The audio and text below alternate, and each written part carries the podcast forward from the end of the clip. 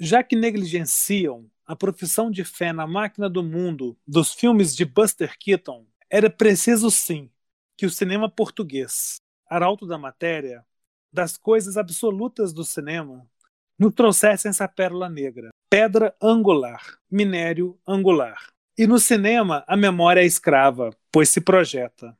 Assim, Wolfram é cinema de liturgia das coisas. E tudo gravita na memória, imagens, sons, ruídos, tatos, cheiros. A gravidade é a graça.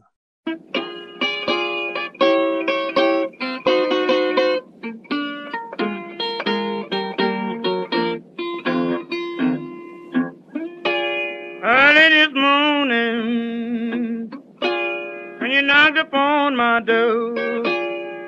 Sejam muito bem-vindos, caros ouvintes, a mais um programa do podcast Tempo Redescoberto. Hoje com o programa Filmoteca Básica, na qual falaremos um pouquinho mais sobre o filme português Wolfram, A Saliva do Lobo. E de imediato eu já convoco o nosso colega de podcast, Fábio, a se apresentar e dar as primeiras impressões dessa bela obra portuguesa do início da última década de 10. Olá, William. Olá, ouvintes. Que maravilha, né, William? Falar de cinema, falar de um filme tão forte quanto esse, quanto Wolfram, A Saliva do Lobo, filme de 2010, dos diretores Joana Torgal e Rodolfo Pimenta. É o cinema da matéria, né, William? No seu texto inicial, você ressaltou muito esse aspecto material do filme. Ele é material até no nome, né? Wolfram vem de um minério chamado wolframita. E o filme vai gerar em torno da extração, da decomposição, da mudança, da permanência e tá tudo isso junto num cinema que deslumbra. Né? A gente fica ali uma hora, mais ou menos a duração do filme. Nessa uma hora a gente se deslumbra, a gente acentua a nossa profissão de fé no cinema, como você também mencionou no seu texto. Mas mais do que tudo, né? A gente entende e a gente reforça esse amor por essa arte que é única, essa arte que é única, que é o cinema, né? Então, eu deixo aqui de início só esse aspecto, né? É cinema material, é cinema das coisas. Me parece que o Gaston Bachelard, agora já não me recordo mais se é o Gaston Bachelard ou se é o Maurice Merleau-Ponty. Eles têm uma frase que eu acho que traduz muito bem o sentimento que eu tive quando eu assisti ao Wolfram embora seja um filme de 2010, eu devo confessar ao nosso ouvinte que eu só vim a assisti-lo em 2020. Então, com uma lacuna de 10 anos, né? Mas ainda bem que essa lacuna foi completada com o filme. Mas a frase é a seguinte: quando a imagem é nova, o mundo é novo. E eu acho que o, o Wolfram ele tem essa característica de transformação, né? do minério se transformando, se metamorfoseando em uma infinitude de coisas, em uma infinitude de possibilidades de montagens de cinema, de enquadramentos. É, que nem eu mesmo falei no texto que eu escrevi quando eu assisti ao filme, é, me parece que a gente está aqui numa linhagem que começa lá em Dizga Vertov, passa pelo Buster Keaton, encontra nos anos 60 ali em Godard, em Alain René, especial nesses dois cineastas, no Godard ali no Tempo de Guerra, né? E no René no ano passado em Mariambá, toda essa captação do mundo físico e material, como que se fosse o mineral filmado pelo vegetal com uma montagem animal. É um mundo físico por, por excelência. É... E nisso que eu acho que se deve a esses cineastas, que nem eu falei, Vertov, Keaton, Godard, René. E, e, é interessante o seguinte, quando a gente fala em Wolfram, o Rambo, nós já falamos aqui sobre a obra do Rambo, em especial aquele belíssimo livro dele, né? É uma estação no inferno, né? Porque aquela história inventei a cor da vogal, né? O desregramento dos sentidos. Aqui em Wolfram, não. É, a gente tem o regramento desses sentidos num mundo cada vez mais invadido por imagens, por televisão, videoclipes. Não se trata mais de desregrar os sentidos, mas e sim de regrá-los. E daí eu lembro uma, uma frase do Glauber, quando ele lançou A Idade da Terra, que eu acho que comunga muito bem com o que o filme Wolfram é. E o Glauber fala o seguinte, né, que existe que, que o Idade da Terra é um filme miura, né, que vai pegar o espectador pela orelha e vai encarar esse espectador nos olhos, mas obrigando esse espectador a, a saber o que, que, está sendo visto e ouvido. Não, não vai dar trégua, é um filme que não dá trégua. E no final, né, dessas experiências, né, parte da plateia ela vai estar por terra, outra parte exaltada e uma terceira parte vomitada. Me parece que é isso o Wolfram, sabe, Fábio? É, é algo assim desafiador falar sobre um filme de uma hora no qual a experiência é uma experiência muito tátil e de lógica de sensação. Não vai ter muito lógica de sentido, não, porque ele é muito tátil mesmo, ele é muito admirável mundo novo, é... ele é muito moderno, né? É um filme que vai pegar as coisas e vai dar a ver essas coisas. Esse minério, né, o wolframite transformado em pérola negra, processo de extração, os túneis, né, a, as mãos humanas comungando com aquele minério, o laboratório de análises, tudo fazendo ali um processo litúrgico, né, um mundo físico por excelência. De novo, eu volto a falar sobre isso, né. E aí o filme Wolfram, Saliva do Lobo, né, é, eu falei isso no texto quando eu escrevi, que a montagem é essa saliva do lobo, né? É algo quente, vivo, algo muito humano. Humano não. Quente vivo, assim, no sentido de, de, de, de, de, de ser sanguíneo, eu vou dizer isso, sabe? Um, um filme de queda, mas que na queda o, o espectador vai se precipitar na busca. Na busca de se entender como espectador, de se questionar a forma como os filmes hoje são exibidos, percebidos, recebidos e comentados. Então eu acho que ele tem muita possibilidade a nos dizer assim essa imparável potência de formas, né? Acredito que vai ser um programa menor porque o filme é um convite para ser visto. Assim, é, é, difícil a gente traduzir em palavras. É um, é um desafio muito grande. Verdade.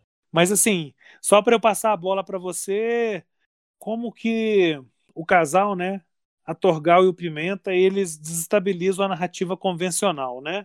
E os princípios da montagem cinematográfica, como que é um, o filme é um, é um estudo desses princípios. Em Vertov, é, em René, em Keaton, esse mundo físico das coisas. Mas vai lá, Fábio, continua aí, enquanto eu me recupero aqui das memórias afetivas que eu tenho do filme. Beleza. Eu vou fazer só um preâmbulo aqui. A gente está falando muito de montagem, né, William? Montagem no cinema é o encadeamento das imagens, né? Das cenas ou das sequências, né? Então, a forma como elas se sucedem no filme a gente chama de montagem.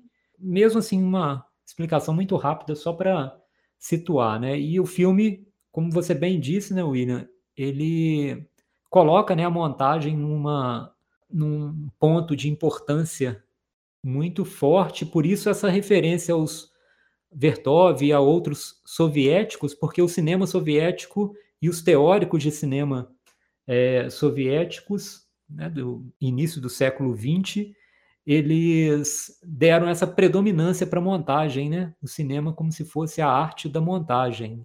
Então, por isso que é essa relação, né? Só para situar um pouco a discussão, William, se você quiser depois complementar, acho que cabe até a gente complementar um pouco sobre isso, porque é um filme em que a montagem realmente é refletida, é, é ressaltada e é destacada, né? O outro preâmbulo que eu queria fazer, muito rápido, você foi perfeito. Ele não é um filme de sentido, é, sentido né, na acepção de significado, né, de explicação, mas eu só quero uma contextualização só para o nosso ouvinte que não assistiu ainda o filme. É claro que façam mais rápido que puder. É, mas é um filme que se passa né, na, na mina do Panasqueiras, em Portugal, né, onde se faz a extração desse minério. E, e o filme é simplesmente o ciclo o ciclo de extração, decomposição e, e transformação desse minério nos produtos lá finais, né, em que ele resulta, né? Inclusive é um depois eu fiquei um pouco curioso, né? É um minério muito usado nos celulares hoje, né? Há uma demanda muito grande para ele porque ele faz parte dos inúmeros outros componentes e elementos que são utilizados nos celulares, tá? Então, basicamente é isso, né? Mas não dá para explicar porque é um filme em que não há julgamento, não há interpretação daquilo, não há um discurso político, é, ideológico, trabalhista, é, nada disso, né? É o cinema na sua forma mais pura, né? O cinema que mostra um mundo no qual nós devemos acreditar que existe, porque nós estamos diante da arte. Então, mais do que isso, não dá para falar sobre o filme, né? É claro que a gente vai comentar aqui sobre a nossa experiência do filme, né? Mas sobre ele eu acho que não dá para ir muito além disso, né? Ainda, né, voltando, eu queria agora desenvolver um pouco essa questão da matéria, né? A gente falou muito, né, que é um cinema muito material, assim, né, no, no mineral, no vegetal e no animal, né? A matéria em três dimensões. Mas não dá para falar dessa matéria ou desse minério sem falar da máquina, né? a máquina como emissora mesmo desse processo de decomposição e que, pela sua importância, ela acaba integrando esse ritmo cíclico né, que é mostrado no filme, mas tudo isso, é, e aí eu acho que está o grande enigma desse filme, né, é mostrar como que, por mais que a gente esteja no âmbito de um processo que ele é tem uma metodologia específica, né, tem o seu movimento, tem a sua precisão, tem a sua racionalidade, ele é natural. E a natureza sempre vence. Né? Eu vou chegar num ponto do filme que é bastante emotivo, mas dentro desse ciclo de ciência, de decomposição, de reconstrução, a natureza sempre vence. Eu acho que esse é o grande é a grande sacada para mim quando assisti esse filme, é essa mensagem de que a gente faz parte, inclusive as máquinas que são construídas pela gente, né, enquanto humanidade, pela nossa capacidade de construir instrumentos que nos ajudam a interferir nessa natureza, nós ainda assim estamos submetidos a ela. E dentro dessa dessa vertiginosa procissão de imagens no filme, a natureza predomina, né? Então, é, e é esse respeito à natureza que eu acho que é muito forte no filme, né?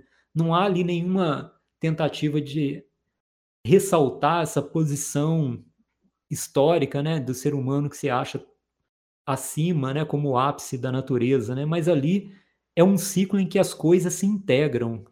Só o que há é esse ritmo, são esses sons, é esse processo do qual as coisas todas as coisas se comungam, se decompõem, se recompõem. Para filmar isso da forma como os dois filmaram, é preciso uma sensibilidade enorme, mas é preciso o cinema, porque esse é o mesmo processo do cinema. O cinema trata de uma matéria que é o mundo por meio de uma máquina. Né? O cinema exige uma, um desenvolvimento tecnológico para ser produzido e o cinema também lida com um processo que é de decomposição e recomposição, né? E aí vem os dois níveis da montagem que eu acho que é brilhante no filme, né? A montagem nesse processo do mineral, assim como a montagem no cinema, né? Então, há um duplo no Wolfram que para mim é muito bonito, sabe? Ao mesmo tempo em que eles estão mostrando um processo natural, eles o estão fazendo por outro processo que é um processo natural também, que é o processo da arte cinematográfica. Para mim, isso já é de uma riqueza é, gigantesca.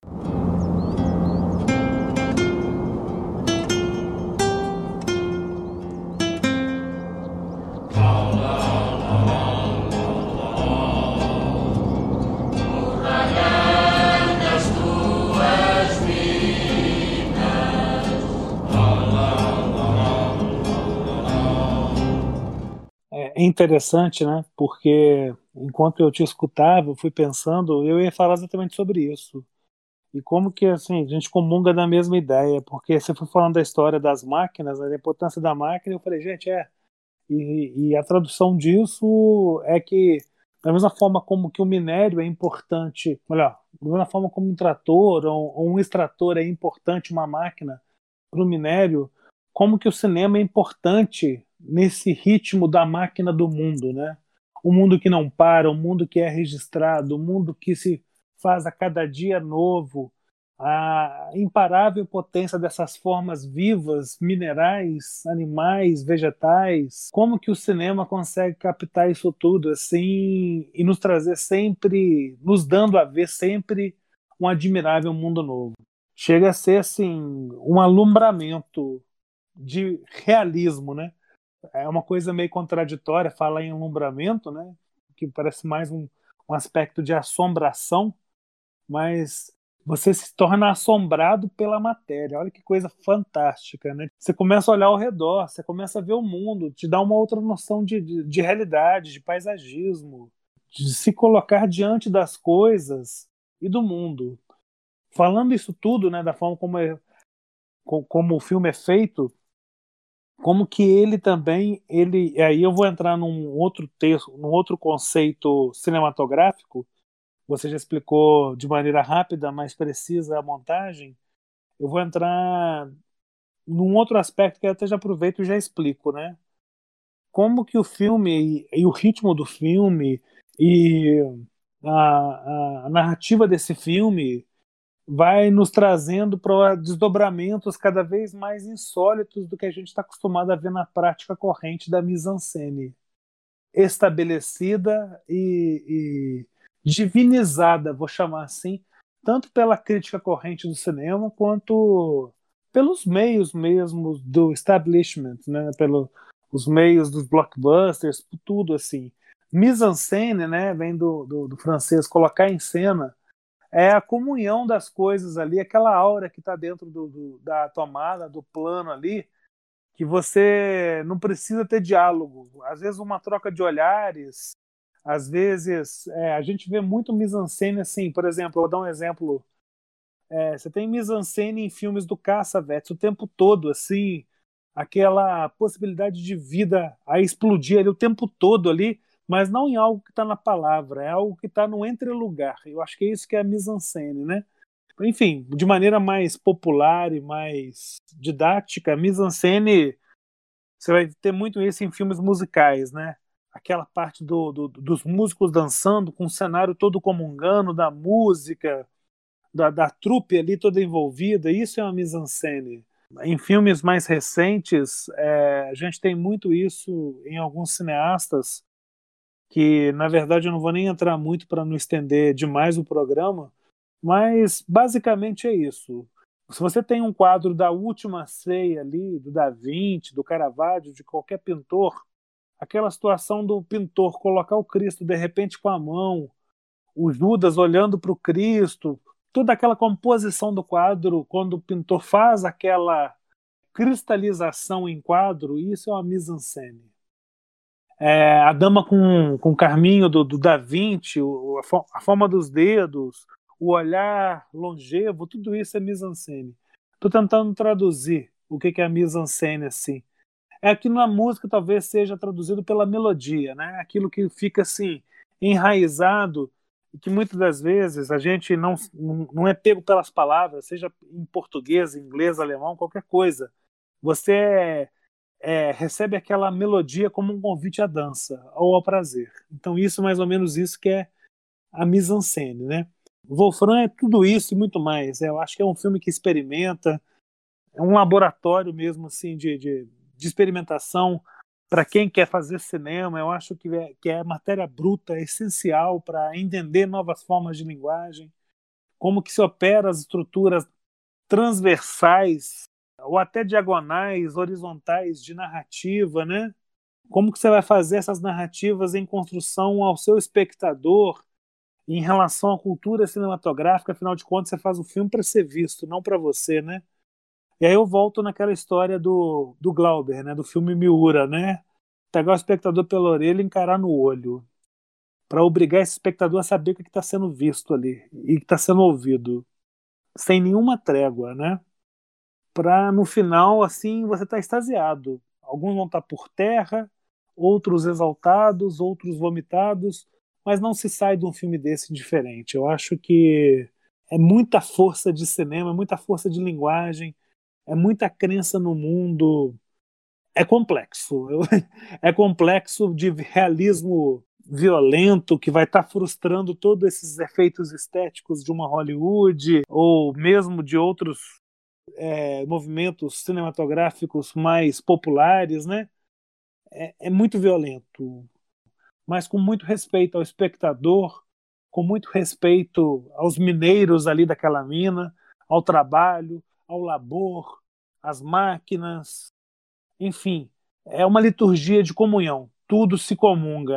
É, é uma dança, uma ópera bufa, bufa sem ser bufa. É por aí que eu acho que é o filme. William, eu queria pegar um gancho aí na sua fala. Você comentou né, sobre a relação do espectador com o filme. Eu acho isso muito bonito também na proposta do Wolfram, essa, esse respeito pelo espectador no sentido de não subestimá-lo. Né?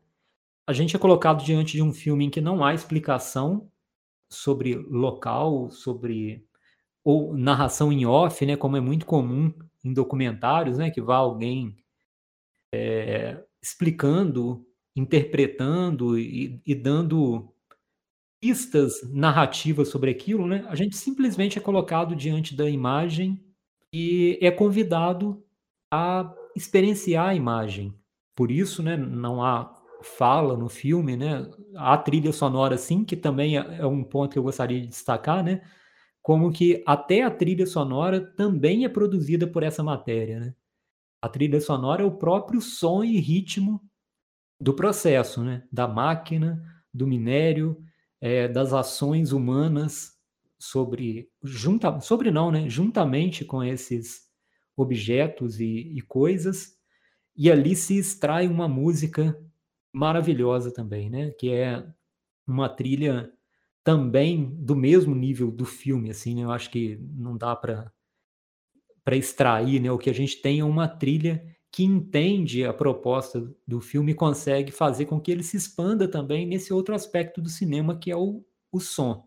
Mas tudo isso, né, para que o espectador tenha uma experiência na qual ele não é subestimado. E aí a gente pode retomar, né, questões já levantadas no cinema há muito tempo por Godard, essa ideia de que o espectador não pode ser tratado como é, com alguma compassividade ou alguma ideia de que de incapacidade, né, de incapacidade de experienciação do cinema.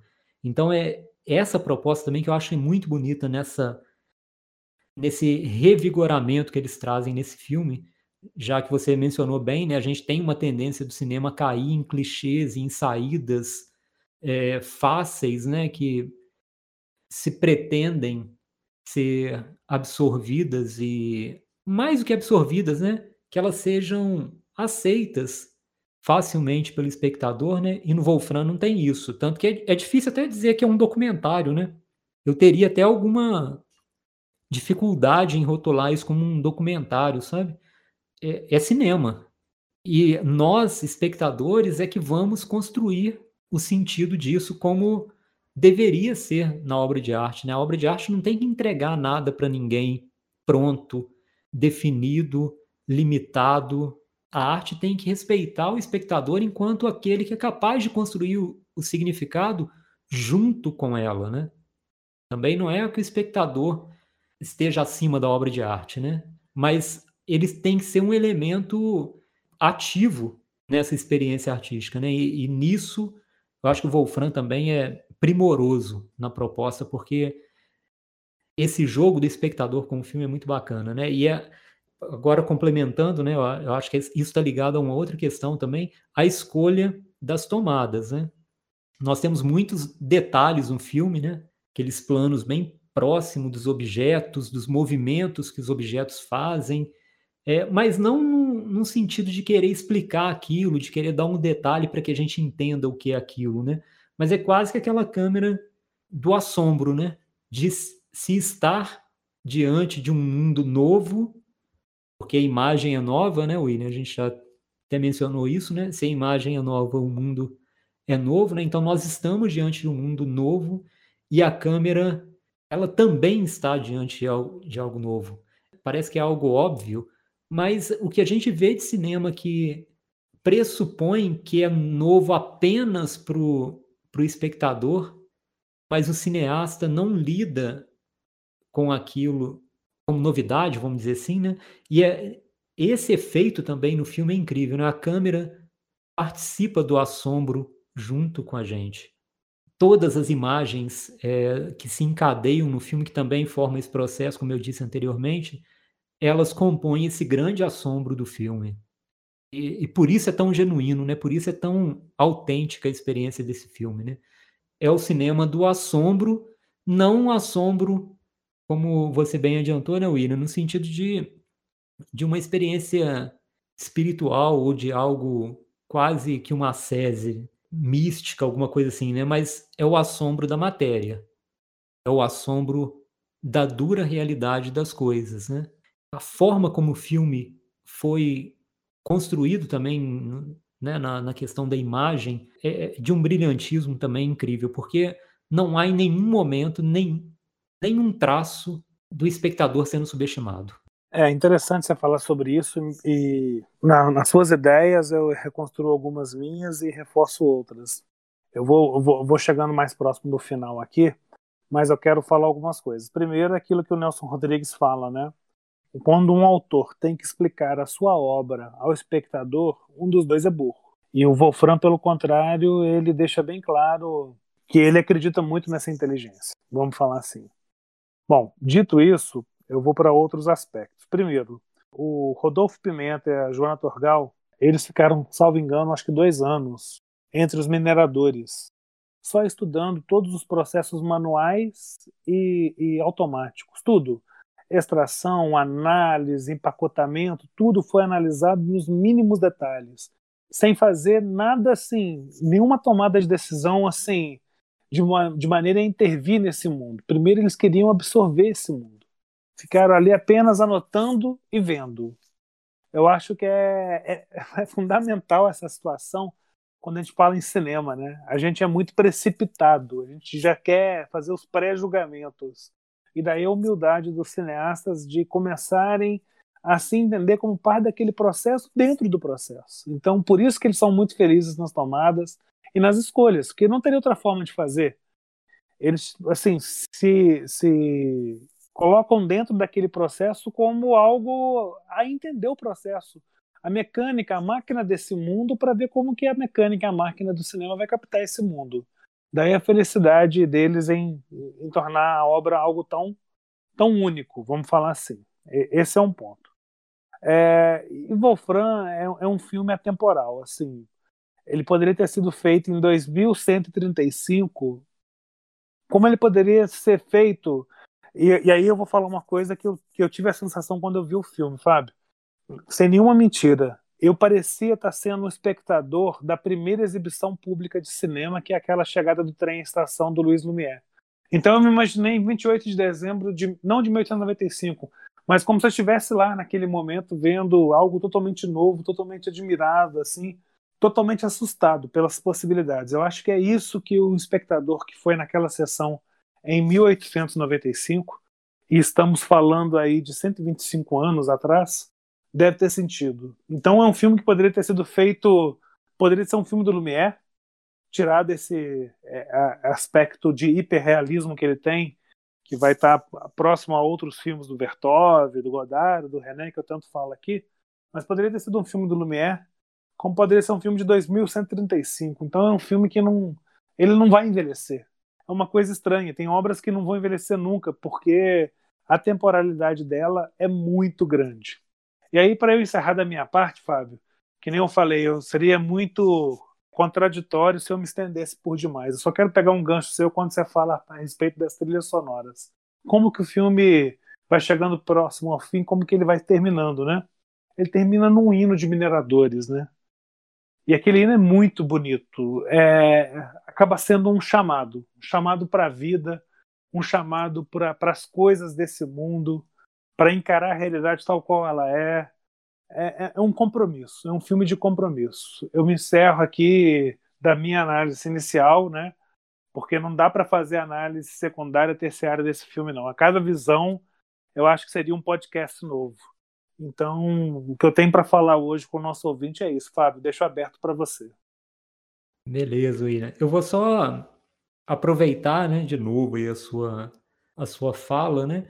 É, quando você menciona o fato da gente experienciar mesmo como algo único, como se a gente estivesse assistindo a primeira exibição de cinema da história, eu deixo até como uma provocação aos ouvintes assim, assistam esse filme, eu tenho quase certeza de que vocês também vão ter a sensação de estar assistindo algo novo, é, da gente estar diante da experiência do novo. É, isso é algo muito raro, sobretudo nesse momento em que há uma interferência muito grande da indústria na arte, né, e que a gente acaba tomando produtos como obras de arte e a gente é inserido nesse turbilhão de ideias e clichês que são reutilizáveis. Quando a gente assiste esse filme, é, a gente tem essa percepção de que a gente está diante de algo novo, de algo que a gente nunca viu. E isso é uma experiência muito valiosa mesmo, William. Então, eu queria só ressaltar essa sua mensagem, essa sua observação é, e transformá-la mesmo num convite, né, como um reforço para que o, o ouvinte do podcast assista o filme e compartilhe com a gente essa, essa experiência, né? É, com relação à cena final, vou deixar para o silêncio. É tão bonito, eu acho que eu vou enxergar muito mais o ouvinte se eu disser que é uma das coisas mais bonitas que eu já vi no cinema. assim embaixo. vou dizer. É uma coisa é, absolutamente deslumbrante, maravilhosa, né? Então, assistam e, e, tirem as suas conclusões, que eu, eu não consigo, realmente eu não consigo falar sobre o final do, do filme, tá? Bom, William, eu também encerro com isso, né? Aliás, né, nem caberia mais nada, né, depois de falar dessa forma da, da cena final, né? Mas a gente tem isso também, né, William? A gente acaba, a gente se envolve muito, né, com os filmes e, e com o Wolfram especificamente, eu, eu me sinto muito envolvido mesmo com o filme e, daí que sai essa, essas hipérboles assim, né, para descrevê-lo. Mas eu, eu encerro por aqui. Eu acho que talvez a gente possa caminhar para as nossas dicas. Agora é... eu quero ver. pois é, não é nada fácil, né, William? Tanto não é Verdade. fácil que vou até deixar você começar hoje, William. É, você é muito amigo, tá? Mas só uma coisa que eu achei muito legal da tua parte, assim, esse reconhecimento do, do final do filme são as coisas mais lindas, eu também acho, assim, é, é de reflexão. Eu não aconselho ver o filme depois das 10, não, porque talvez você pode ter, sofrer de insônia depois disso. É, é, essa é uma das dicas que não é dica, tá? Então eu vou deixar como dica hoje para o nosso ouvinte. E isso não é uma obrigação. Ele pode tanto ir direto para o Wolfram, como fazer uma evolução cronológica de linguagem que vai, eu acho que concatenar no, no Wolfram. Então vou deixar como dica, eu falei aqui que esse filme tem é, uma linhagem de herança, né? Do Vertov, do Buster Keaton, do Alain René, do Godard. Então vou dar é, quatro dicas em vez de uma. Um filme para cada cineasta que eu falei aqui agora, como uma possibilidade de se conhecer um pouco mais de cinema e entender um pouco mais sobre o que a gente discutiu aqui.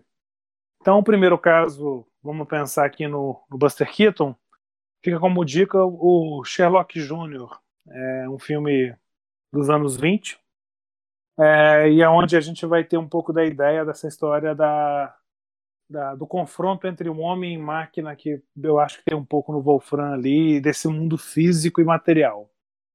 É, seguindo a dica, o homem com uma câmera do Dizga Vertov, aonde se coloca a câmera, o que, que se mostra do mundo, como se filma esse mundo, eu acho que fica bem evidente. Indo para os anos 60, o filme do Alain René, o ano passado em Mariembá. E aí é um fluxo de consciência, imaginando hoje o Wolfram como um fluxo de consciência de coisas materiais. Para culminar, já em 2016, no filme do Jean-Luc Godard, 15 ou 16, agora já não me recordo mais. É, a idade vai chegando, vai ficar com a cabeça mais fraca com relação às datas. Que é o filme Adeus à Linguagem. Que na verdade não é Adeus à Linguagem. Adeus é uma linguagem clássica de cinema para o renascimento de novas linguagens. É isso que o Godard propõe que o Wolfram hoje é o exemplo mais vivo que a gente possa ter. Então, de minha parte, é isso. Estou querendo ouvir tua dica também, Fábio. Então, William, enquanto eu assistia ao filme, duas outras referências vieram à minha mente assim de forma muito forte, sabe? A primeira você já mencionou, que é um homem com uma câmera, que inclusive eu acho que se assemelha no sentido de uma proposição, de uma reflexão sobre montagem. É, então, acho que eu reforço né, nesse caso a sua dica, acho que vale realmente a pena assistir ao filme Um Homem com uma Câmera, porque tem alguma experiência semelhante, embora sejam filmes né, diferentes em vários sentidos, tá? E a segunda lembrança, a segunda sensação que eu fiquei enquanto assistia ao Wolfram era a música Águas de Março, sabe?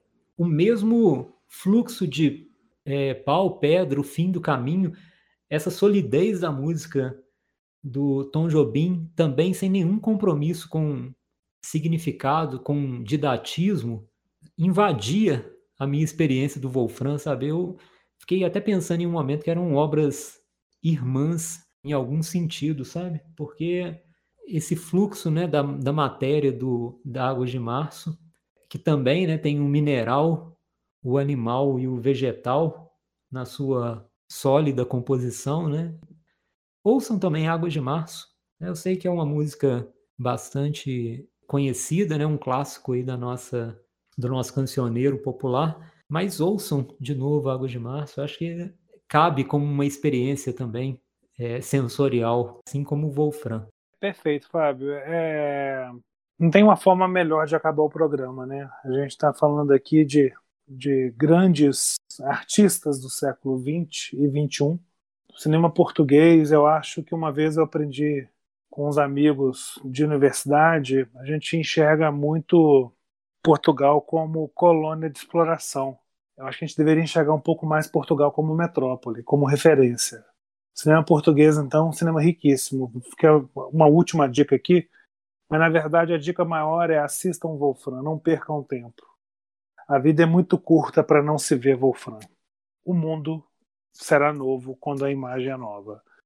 E de maneira um pouco desbotada e antiga, mas com um sentimento cada dia mais novo e revigorado, eu me despeço de você, Fábio. Grande abraço e um abraço, ouvinte. Um abraço, William. Deixo meu abraço para todas e todos que acompanham também o podcast. E até a próxima.